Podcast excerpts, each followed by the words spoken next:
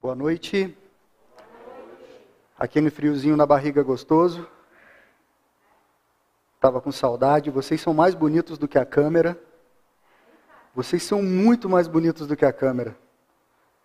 Alguns estão mais baneados, mas ainda assim vocês são mais bonitos do que a câmera. As meninas com certeza são.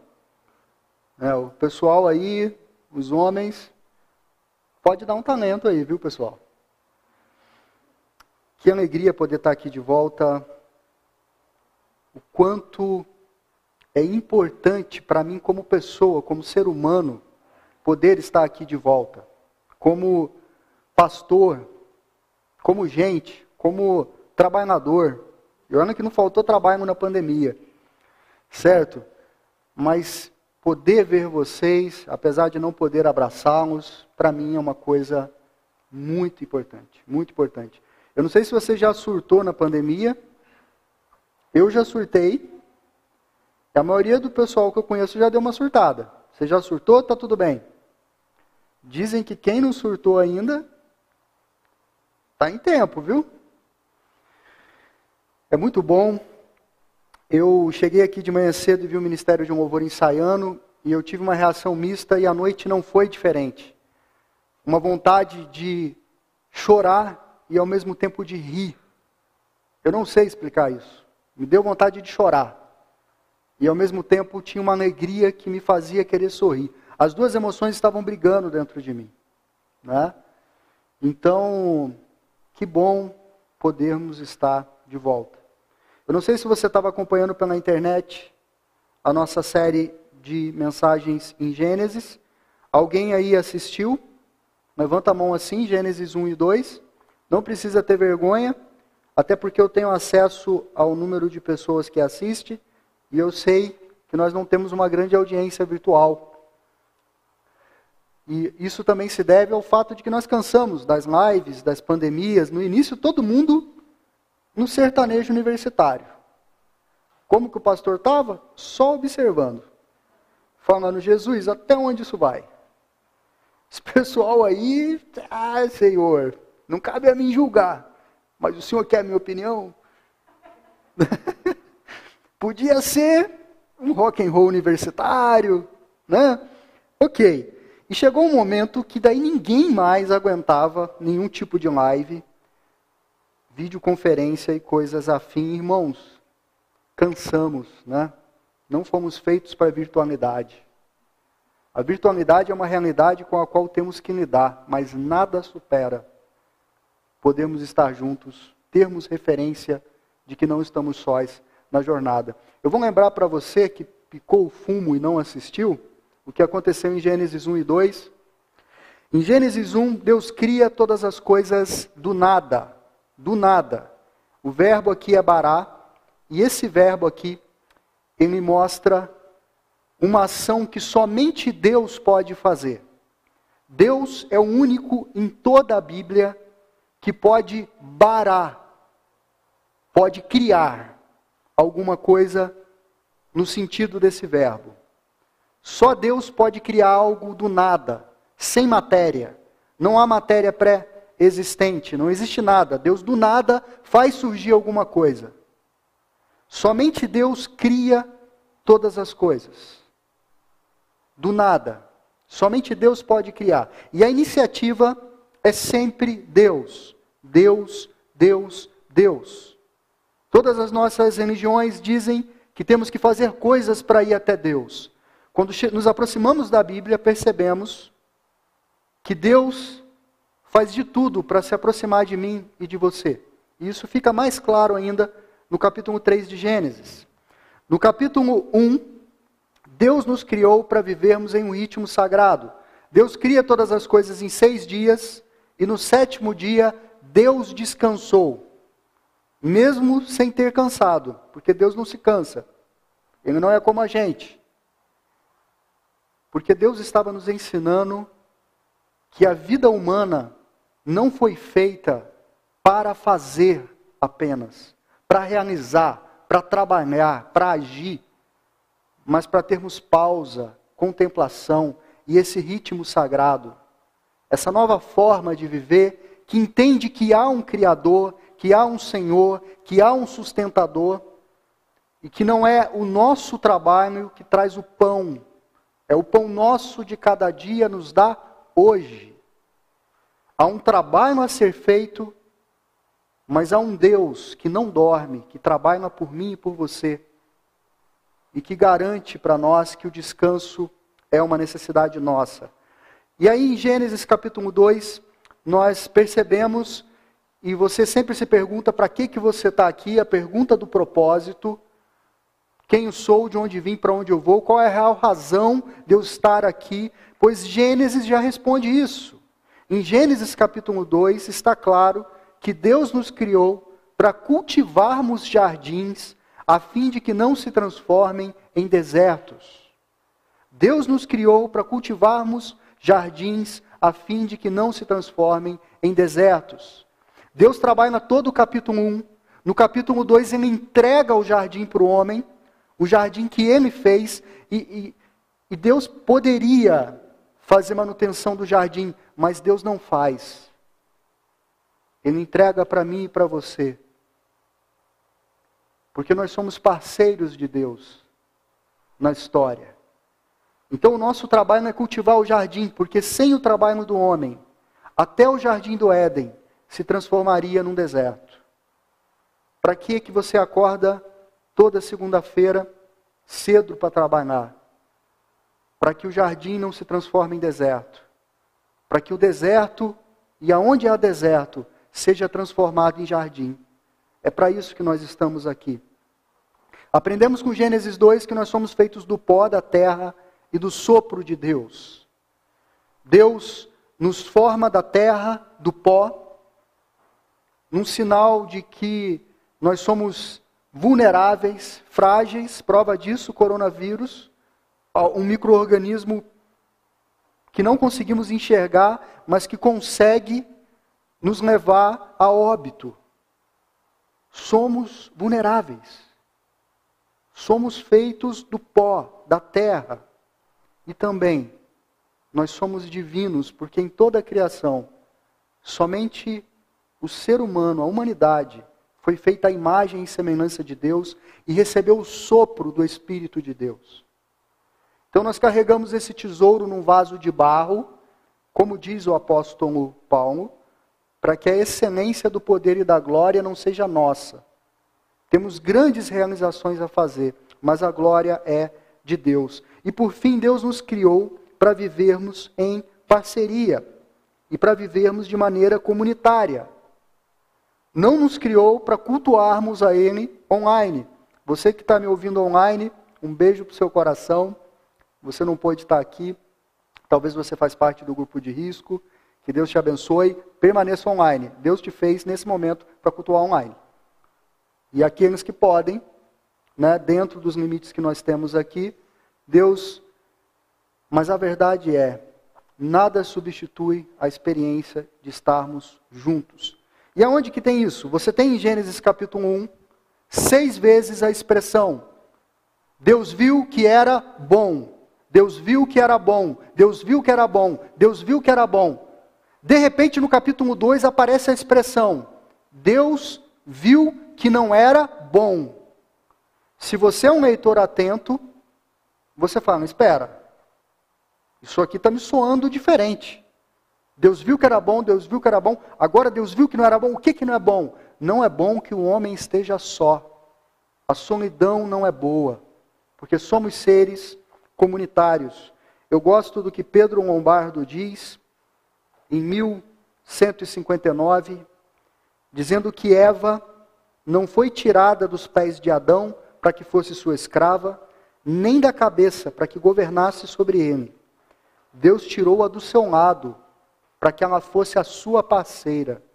E as mulheres amam isso aqui. Né? Se você se sentiu oprimido, homem, vai mais uma para você, que o Matthew Henry vai dizer. 600 anos depois, Eva não foi feita da cabeça para superá-lo, nem dos pés para ser esmagada por ele, mas do seu lado, para estar ao lado dele em igualdade. sob o seu braço para ser protegida e perto do seu coração para ser amada. Legal, não? Quando você acordar de manhã, perceber que a sua mulher não está legal, recita isso para ela. Você vai ver que tem uma, um potencial incrível nisso. Então nós temos em Gênesis 1 e 2 um quadro bem bacana que mostra muito do projeto, o que eu vou chamar de projeto original de Deus. Né?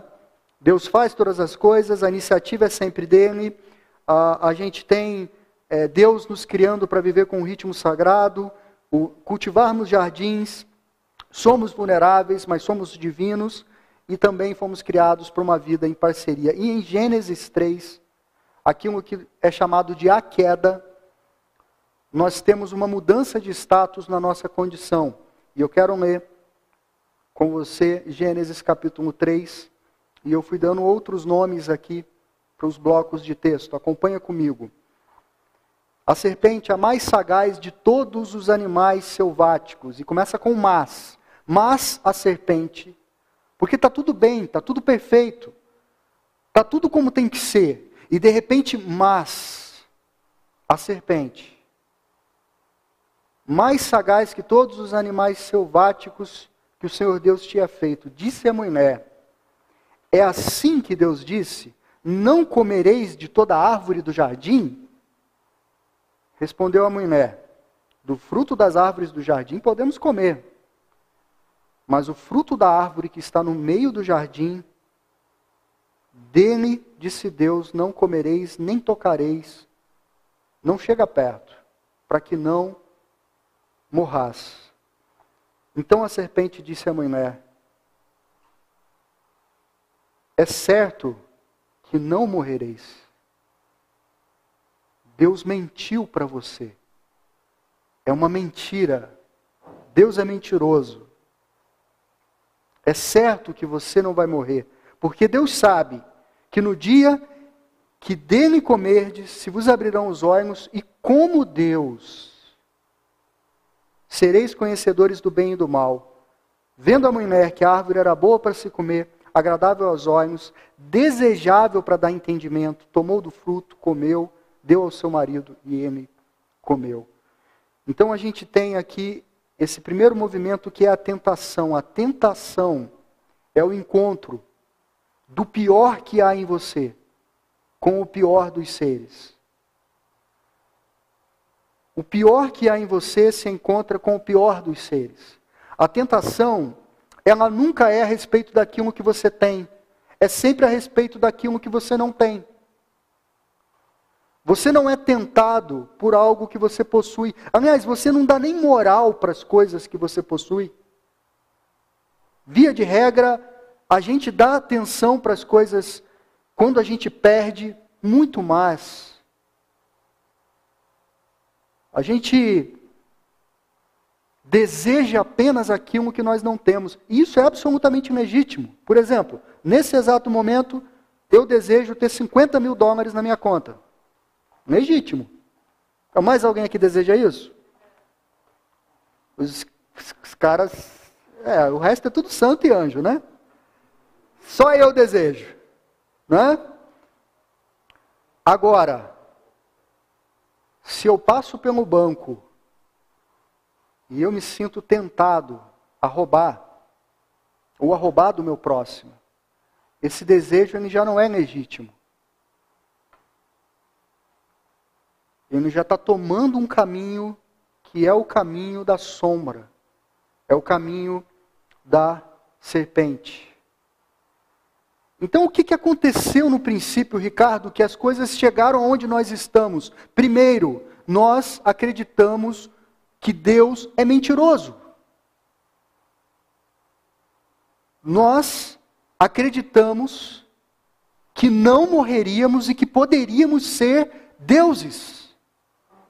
Não precisa ser nenhum gênio para perceber que isso não mudou muito. Como que as pessoas ainda vivem hoje? Querendo ou, ou, até existem linhas de espiritualidade e de esoterismo que vai dizer isso, que você precisa despertar o Deus que há em você, e que você é imbatível, e que toda a força que você tem está dentro de você, e que você é autossuficiente, que você não precisa de nada, que você não precisa de ninguém. Gênesis 3 está dizendo que essa é a história da serpente. Você pode ser como Deus mas você nunca, na verdade, poderá ser como Deus.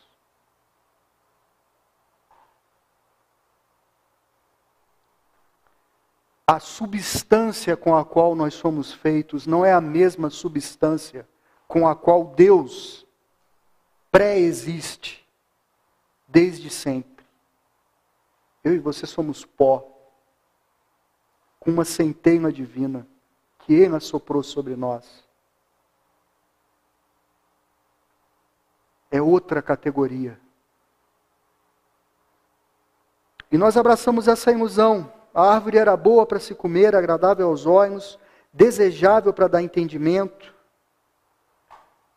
E então nós embarcamos nessa. O que aconteceu no princípio? Acreditamos que Deus era mentiroso. Então nós temos esse segundo grupo de textos que eu vou chamar de a desconexão.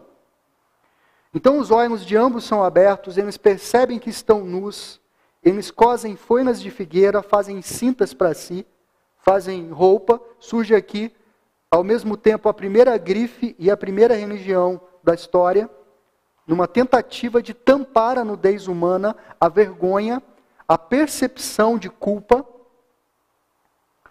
e então, quando ouviram a voz do Senhor Deus que andava no jardim pela viração do dia, esconderam-se da presença do Senhor Deus. Não precisa ser gênio para perceber que isso continua acontecendo. Como eu disse, a história das nossas religiões é a história de colocarmos roupas a fim de que Deus não nos enxergue. Mas é, é um pouco patético o que está acontecendo aqui. Porque Deus chega no jardim e diz: Onde estás? E você imagina Adão de trás de uma árvore. Cara, está funcionando. Você está escondendo de Deus atrás de uma árvore? Isso é meio, é meio grotesco isso, cara. Mas é isso. Ele tem medo de Deus, ele vai para trás da árvore e diz: Eu tive medo e eu me escondi. Não precisa ser gênio para perceber que a humanidade continua se escondendo de Deus. E que Deus continua a nos buscar. A iniciativa é sempre de Deus. Onde estás? Não importa o que você fez, não importa de onde você veio. A gente está falando do maior episódio de desconexão da história. Deus foi até lá e falou: Adão, aonde você está?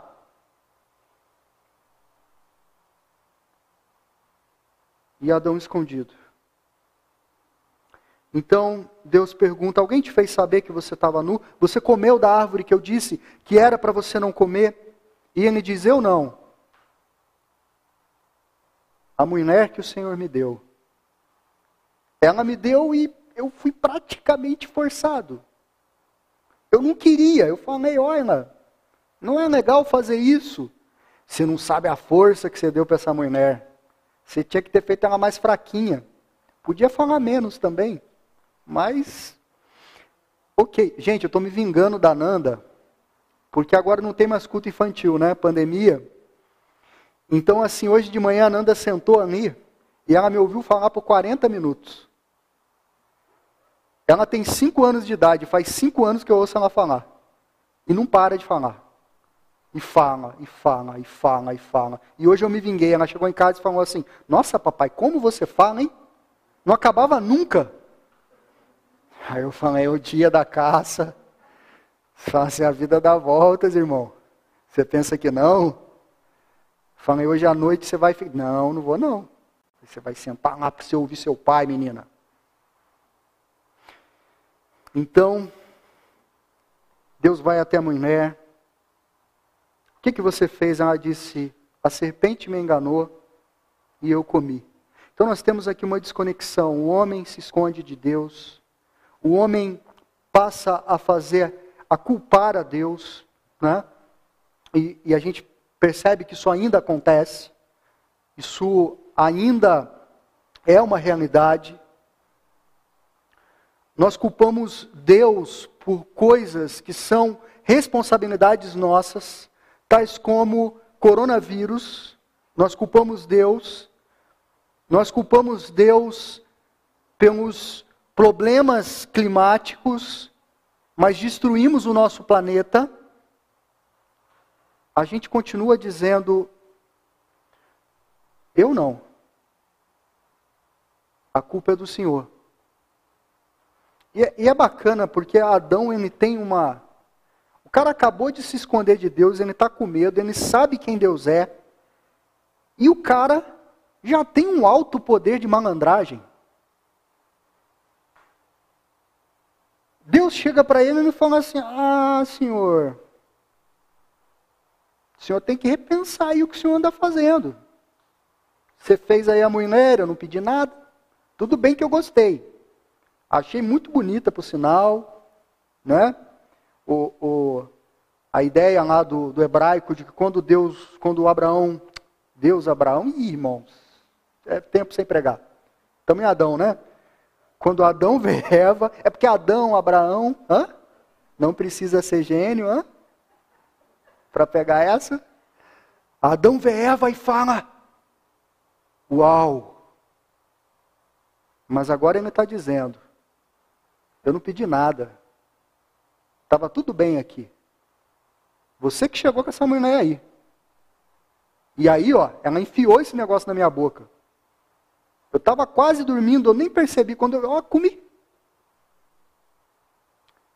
Nos escondemos de Deus e culpamos Deus.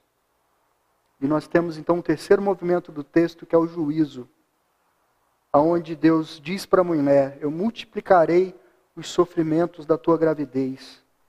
Em meio de dores, dará a luz filhos. O teu desejo será para o teu marido e ele te governará. Para Adão ele diz: Você atendeu a voz da tua mulher, você comeu da árvore que eu te ordenara que não comesses. Maldita é a terra por tua causa, em fadiga obterás dela o sustento. Ela vai produzir cardos, abróinos, espinhos. No suor do teu rosto comerás o teu pão, até que volte à terra. Porque tu és pó, e ao pó tornarás.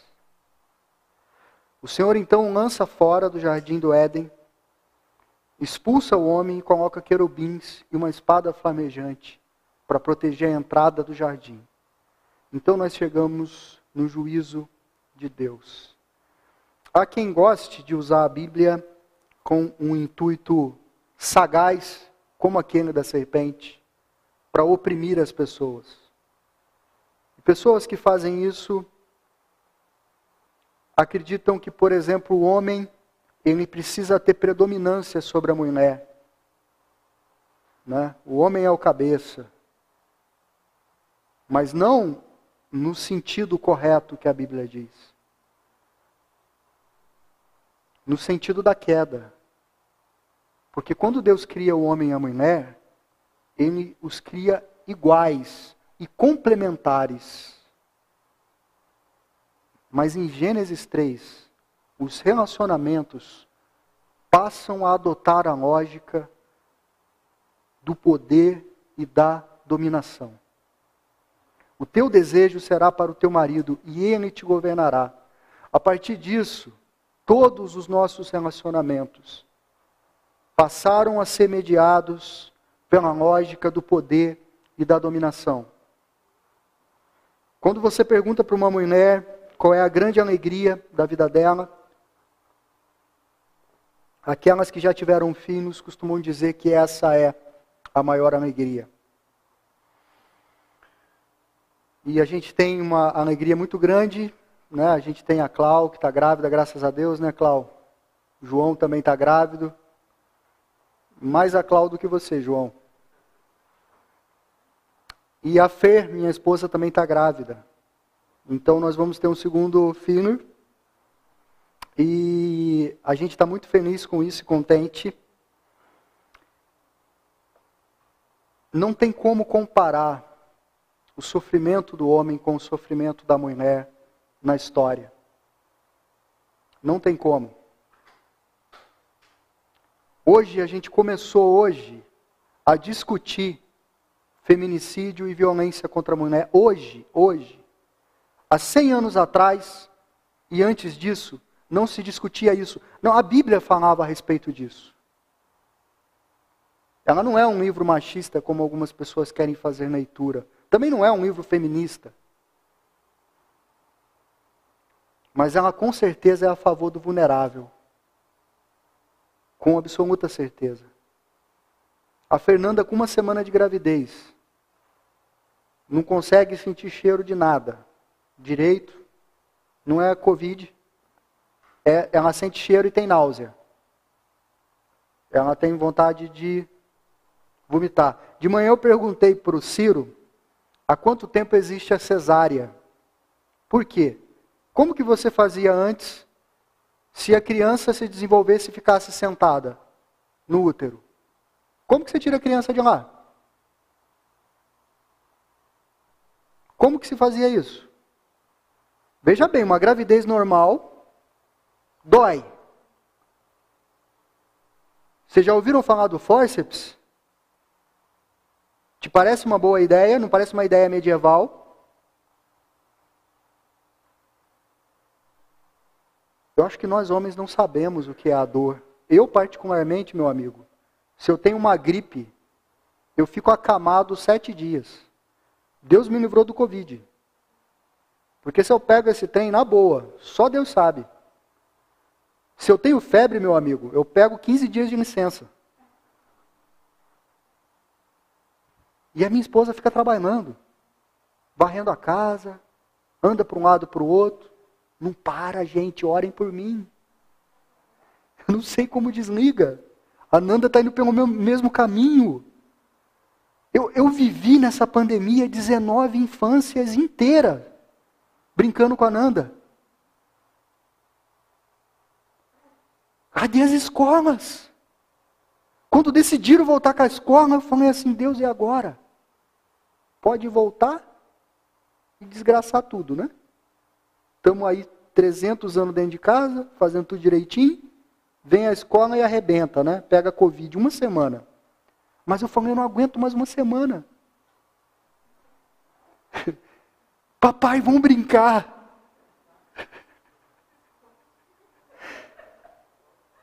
Gente, eu sou um sobrevivente. A queda trouxe a ideia que mesmo as maiores alegrias, elas passaram a trazer notas de dor, de tristeza e de sofrimento. Dar a luz a um filho é uma coisa inimaginável para quem é homem. A maior alegria que muitas mulheres dizem, essa é a grande alegria. Mas ainda tem uma nota de dor e tristeza então o que a gente percebe é que tudo foi afetado. A terra é maldita, ela produz espinhos. A gente percebe que o trabalho se tornou pesado e custoso. Ele não é mais justo. Você já parou para pensar quanto você precisa trabalhar para, por exemplo, comprar um carro popular? Que hoje não é nenhum luxo praticamente no mundo moderno há uma necessidade de locomoção enorme. Agora voltamos para uma ideia de home office, então talvez mude um pouco. Nós fomos então expulsos do jardim. Então é isso que aconteceu. E a gente poderia terminar aqui, mas o que a gente tem é que mesmo no texto mais caótico do princípio, ainda tem nota de esperança ainda há uma nota de esperança. Quando Deus vai lançar a condenação sobre a serpente, ele diz: Eu vou colocar inimizade entre ti e a mulher, entre a tua descendência e o seu descendente. O filho de Eva vai te ferir a cabeça, e você vai ferir o calcanhar dele. Aqui não é a serpente que você vê no Discovery Canyon. Não é isso. A serpente aqui é a antiga serpente, é o capiroto, é o coisa ruim. Os teólogos são unânimes em concordar que essa é a primeira profecia de que o filho de Eva pisaria a cabeça da serpente. Quem é o filho de Eva que pisou a cabeça da serpente? Jesus Cristo. Esmagou a cabeça da serpente. E naquela cruz, a serpente feriu o calcanhar dele. Nesse mundo perfeito de Gênesis 1 e 2, não há morte, não há dor, não há tristeza, não há doença, não há maremoto, não há desgraça nenhuma. O homem é amigo de Deus, não tem religião, porque você não precisa de religião, você conversa com Deus, você anda com Deus.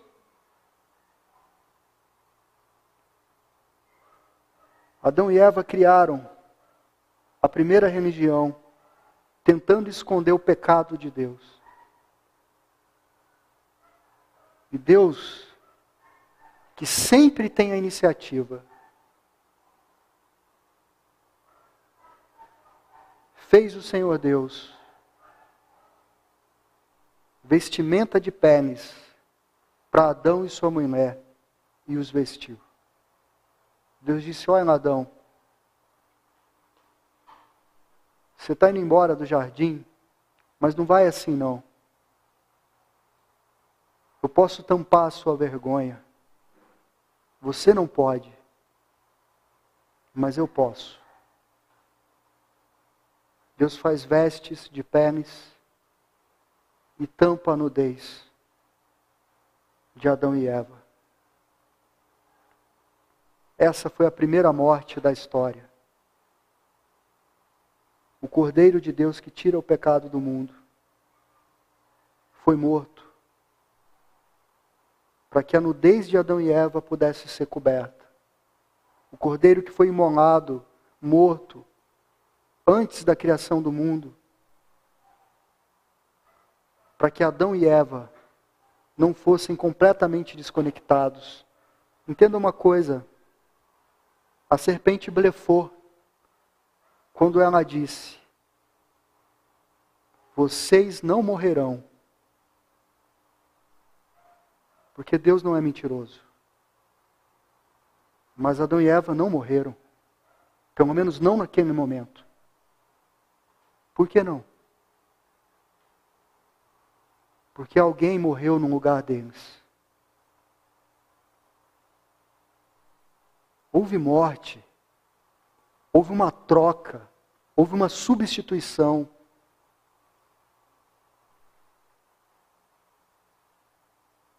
É isso o que a Bíblia chama de evangelho.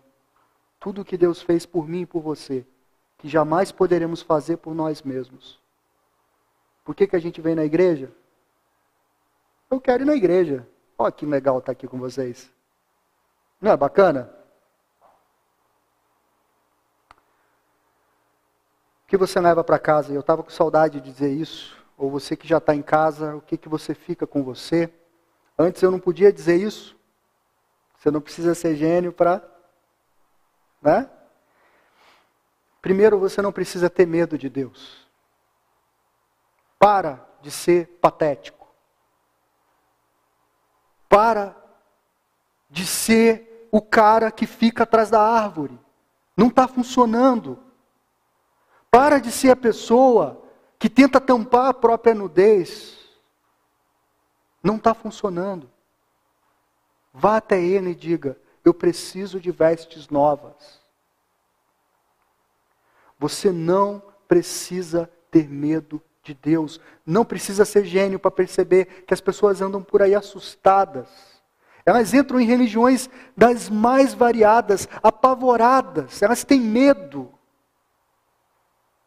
Qualquer coisa que acontece errado, elas já acham que Deus está punindo, Deus está machucando, Deus está castigando.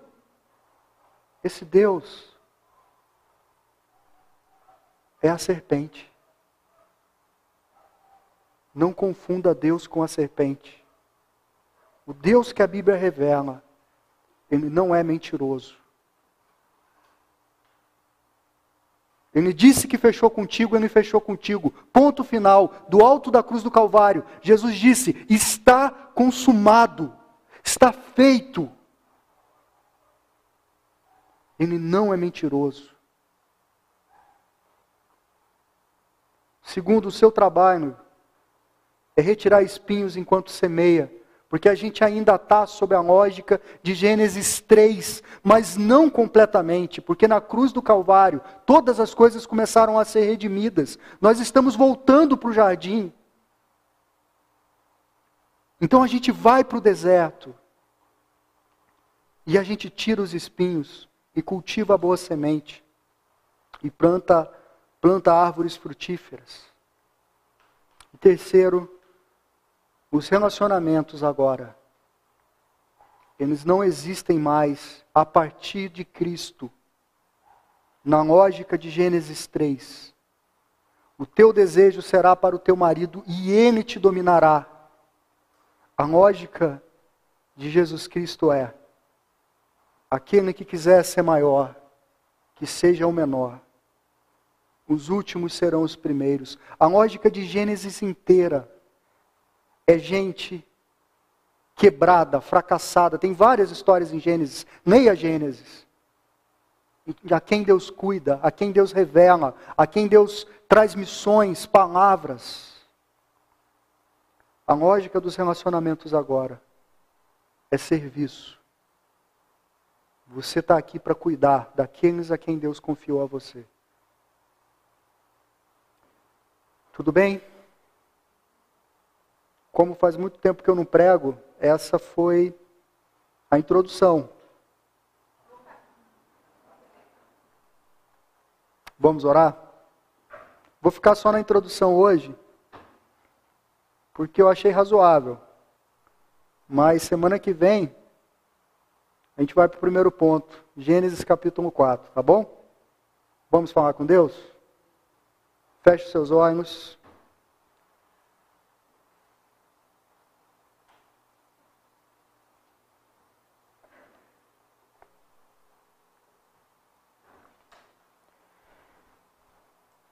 Se você ainda tem um registro na sua memória de um Deus que pune, que castiga,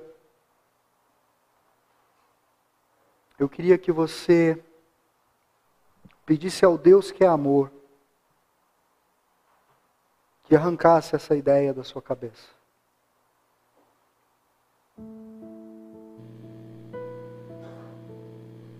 Queria que você pedisse a Ele tornasse o seu trabalho um caminho para que o deserto vire jardim.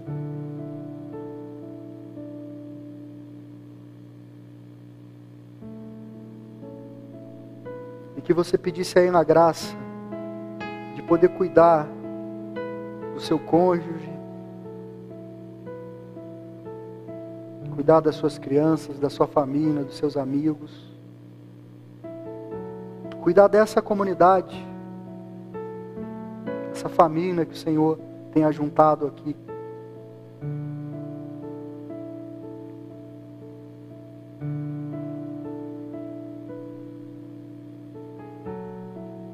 Senhor, a gente quer sair de trás da árvore, parar com essa bobeira ridícula de fugirmos da tua presença. Não há lugar nesse mundo que nos esconda da tua presença. Não há lugar nesse mundo que a tua presença não preencha. Deus, nós queremos nos render. Parar de fugir, parar de maquiagem. A gente quer se aproximar do jeito que é, com vergonha, com nudez, com culpa, com medo, mas com o desejo da tua presença. com a convicção de que o Senhor nos busca e como queremos ser encontrados por Ti essa noite. Nos encontra, Senhor. Nos encontra.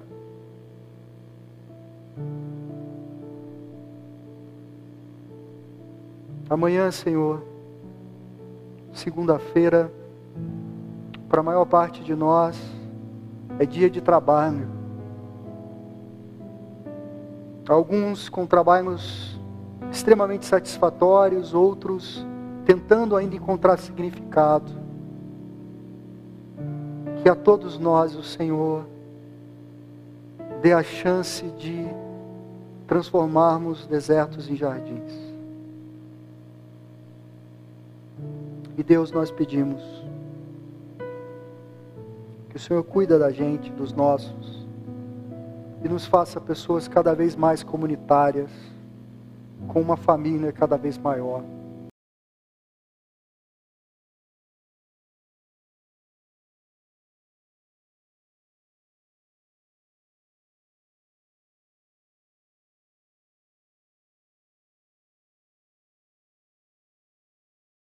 Casa, acompanhando pela internet.